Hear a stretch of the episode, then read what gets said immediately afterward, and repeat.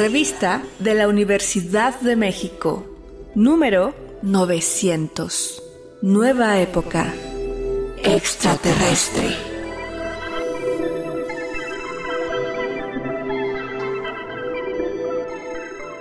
Bienvenidos al suplemento radiofónico de la revista de la Universidad de México. Yo soy Elvira Liceaga y hoy comenzamos una nueva serie temática, nuestra etapa de otoño en la revista.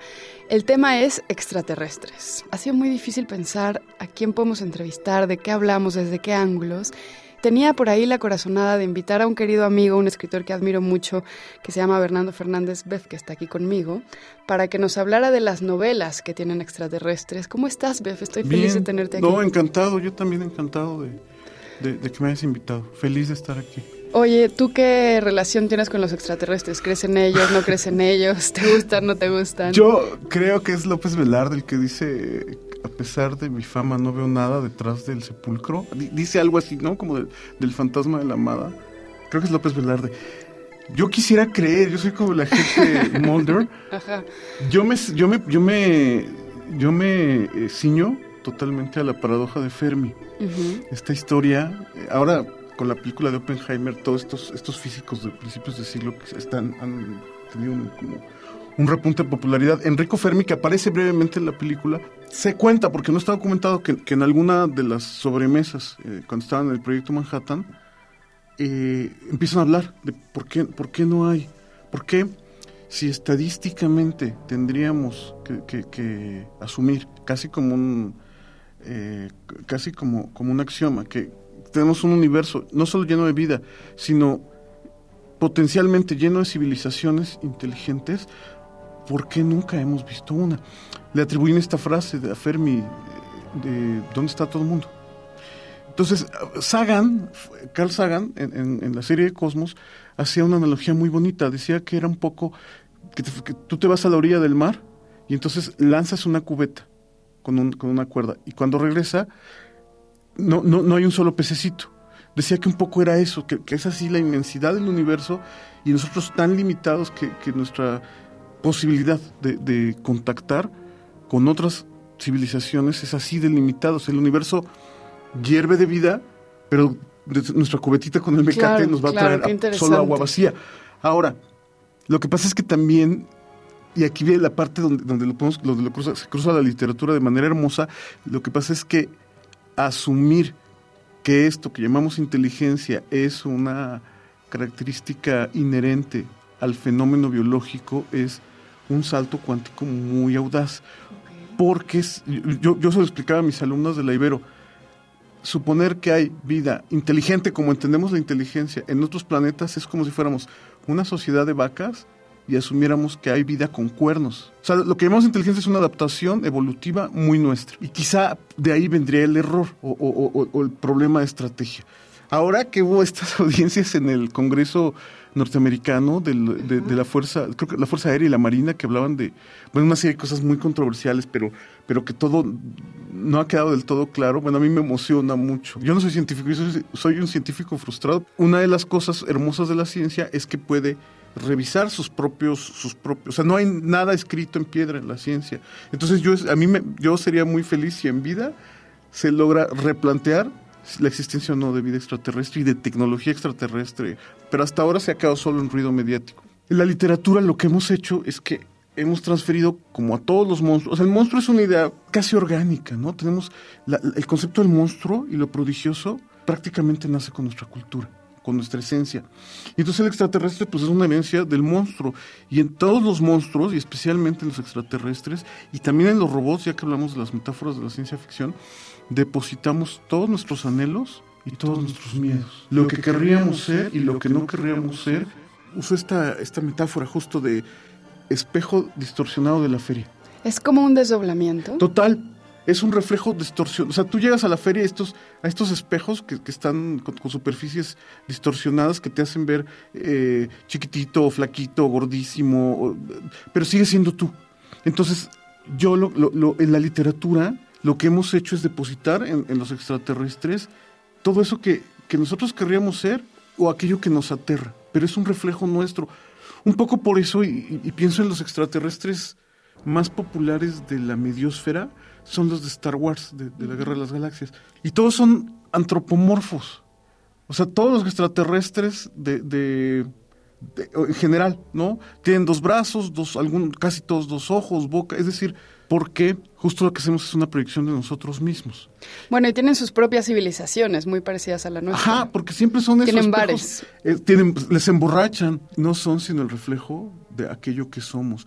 Y es muy difícil en literatura crear un extraterrestre digamos, científicamente probable. Ha habido un montón de exploraciones, bueno, desde, desde Voltaire y Cyrano de Bergerac. Yo creo que, siglo XX me gusta pensar en, o finales, la transición de siglos XIX-XX, en la guerra de los mundos de Wells. Ahí están nuestros miedos depositados, ¿no? En estas, llegan en estas máquinas y es un ejercicio imaginativo muy lindo porque además en la novela nunca los ves. Los vence justamente un virus, un virus terrestre. ¿Cómo que nos dice de nosotros mismos esa amenaza a la humanidad de los extraterrestres en las ficciones, ¿no? Que es muy interesante, como el mundo se va a acabar y tenemos que defendernos y unirnos y tienen que ser, hacerse líderes los que no eran líderes, ¿no? Como que hay una cosa ahí del estado de excepción, de emergencia, que también fantasea tanto la ficción como las pandemias. La estructura social medio se pone de cabeza, ¿no? Todo se desarticula. Todos somos el extraterrestre en, el orden social. Claro, a mí me interesa como esa figura del otro,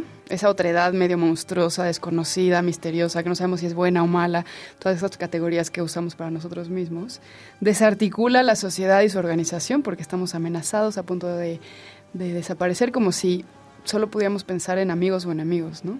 Entonces me interesa cómo, cómo los imaginamos, fantaseamos con eso. Pues la amenaza de la, la otredad nos amenaza. Yo creo que Wells tenía una intuición de, lo que vendría con esta Primera Guerra Mundial, la primera gran guerra tecnológica, en, sus extraterrestres y sus máquinas exterminadoras de, que arrasan ¿no? con los campos, como iban a hacerlo con los gases mostaza y los lanzallamas. Pero lo que creo es que ahí nos, vemos a nosotros, o sea, nos vemos a nosotros mismos como especie, inevitablemente, con muy pocas excepciones. Si a mí me preguntas, el mejor extraterrestre en una tradición que se expande por más de un siglo, para mí el mejor extraterrestre de la literatura de ciencia ficción que conozco es el planeta Solaris. Stanislav Lem, escritor polaco de ciencia ficción, bueno, escritor polaco, porque él trascendía los géneros, habla, en, en esta novela plantea un extraterrestre que es del tamaño de un planeta y es un planeta consciente, es un ser inteligente el, océano de este, de este planeta Solaris es un ser inteligente y telépata que intenta comunicarse con los astronautas terrestres que, están en, la base de exploración. Y fundamentalmente es una novela. Yo, si, si hubiera, a mí me gusta mucho Lem, si hubiera que elegir una sola de sus libros, yo, yo escogería Solaris, porque lo que habla es de esta imposibilidad de comunicarnos con otras, con otras inteligencias. el, eh, no, no, quisiera echar a perder la novela, pero básicamente, por alguna razón que no queda clara, si es, si es por, por amabilidad o, perversión, este planeta inteligente que proyecta imágenes telepáticas eh, palpables, les, les empieza a conceder a los, a los astronautas sus deseos, sus deseos más profundos. curiosamente son, no, son las, no, ha sido la ciencia ficción anglosajona la que me ha producido mis extraterrestres favoritos, y la otra es este de, es que en inglés lo trajeron como Roadside Picnic, de los hermanos Strugatsky, ahora se me va el título, creo que es que también, también hay una la película de Stoker de, del mismo Tarkovsky está basada en esta novela. Eran dos hermanos que escribían juntos y en ella hay, hay, un, hay una choca, un objeto extraterrestre en alguna zona de la Tierra y deja un montón de objetos tecnológicos y hay un, un, gremio, les llaman stalkers o merodeadores, que entran a esta zona que es peligrosísima por la radiación y otras cosas, a recuperar objetos de una tecnología que nos rebasa y que no entendemos. O sea, cuando se evidencian los límites de comprensión y también de imaginación de la humanidad. Porque en, otra analogía de la ciencia, esta sí de la ciencia ficción anglosajona, también recuperada por Sagan, pero en la novela de Flatland de, Abbott, él lo que decía es que en un mundo plano, si llegara un objeto tridimensional, lo que veríamos sería una sombra plana. Sería imposible para, para los seres bidimensionales percibir esta tridimensionalidad. Y yo digo que la, vida extraterrestre en términos biológicos es así. Vivimos en un mundo de dos dimensiones, o si quieres de tres, donde un objeto de cuatro dimensiones biológicas, quiero decir, o sea, de una biología que nos rebase, y ahí no sé, basada en el silicio o, o que prolifera en el ácido clorhídrico, nos sería imposible de entender y probablemente incluso de percibir. Ya. Que, que Andy Weir es, es- es un nerdazo, que es, que es ingeniero en sistemas, y escribió esta novela que se llama El Marciano, que hizo una película de Ridley Scott con Matt Damon. Claro, claro. E- Ese es su, su gran éxito, pero su último, penúltimo libro se llama Hail Mary. Y es una misión suicida para salvar a la Tierra del espacio profundo, tripulada por un solo hombre, y se encuentra con una civilización extraterrestre. Y en muchos años, o, o, digamos, en, en- en- de, de nerdear y de leer profusamente ciencia ficción, es como la civilización extraterrestre más bonita que he encontrado de un autor vivo en este momento. Ah, digamos. sí. Hail Sí, Mary. Hail Mary. Se llama Hail Mary porque así le llaman. es- A lo- la tripulación. No, no, no. Ave María le llaman en el fútbol americano cuando lanzas un pase muy largo, imposible, casi imposible de atrapar en el último minuto y anotas. Eso es un Hail Mary. Como, como es una misión desesperada, él toma ese término deportivo que fue imposible de traducir. eh, ¿Y cómo se escribe el apellido del autor? Es Andy W-E-I-R, como Weird, pero sin la D, Ajá. W-E-I-R-D. Andy Ok. Weird, pero es, es muy fácil. Además, sus novelas son muy populares. Digo, si, si quieres una novela divertida de ciencia ficción dura, a mí la ciencia ficción dura es la que menos me atrae, pero El Marciano es muy divertida. Y esta de Hail Mary, Proyecto Hail Mary, él, él escribe con este rigor. Así escribía Michael Crichton también, que Ah, eran tipos muy, muy. Crichton ya murió, pero eran, eran muy rigurosos para su escritura y eso lo hace como muy ameno. Genial, pues muchas gracias, No, contrario, Me encantó escucharte. Gracias, encantado.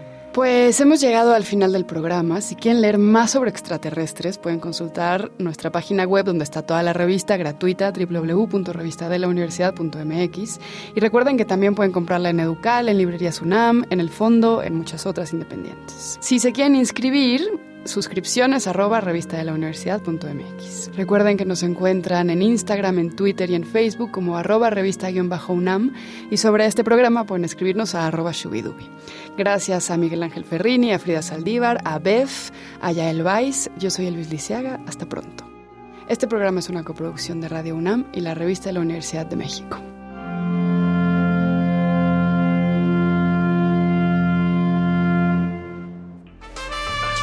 Consulta esta entrevista y las anteriores en radiopodcast.unam.mx.